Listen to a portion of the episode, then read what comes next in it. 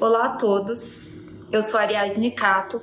Atualmente estou como pós-doutoranda no CDMF, onde eu venho desenvolvendo, sob a supervisão do professor Elson Longo, com apoio financeiro da FAPESP, o meu trabalho, que é na área de materiais óxidos semicondutores aplicados como sensores de gases tóxicos.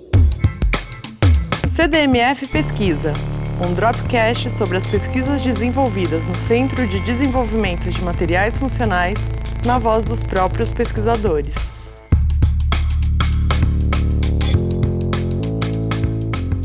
Dentre as mais diversas aplicações possíveis de sensores de gás, a utilização e o desenvolvimento desse tipo de dispositivo no controle e monitoramento da qualidade do ar vem ganhando cada vez mais espaço nos últimos anos. Uma vez que, de, que, determinadas espécies gasosas acima de determinados limites de concentração, eles podem não só causar efeitos sobre as mudanças climáticas, como também causar danos permanentes à nossa saúde humana.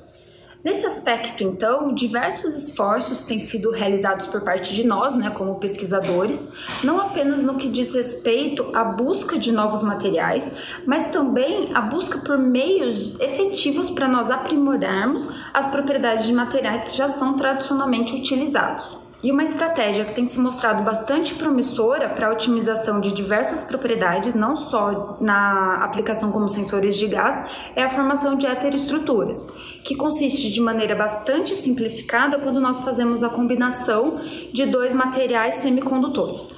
Então, no caso do meu trabalho, mais especificamente, eu estou investigando as propriedades sensoras do óxido de ferro e também do C3N4 onde então a estrutura aqui do CDMF, ela nos permite então que nós façamos desde a síntese do material e a investigação de suas propriedades até a obtenção do dispositivo sensor e sua caracterização elétrica. Então, dessa maneira, nós fazemos um estudo de cada um desses dois materiais de forma separada, ou seja, do F2O3 e do C3N4, e depois fazemos a combinação desses dois materiais, obtendo a formação da heteroestrutura, onde nós analisamos se realmente ocorre ou não o aprimoramento das suas propriedades sensoras.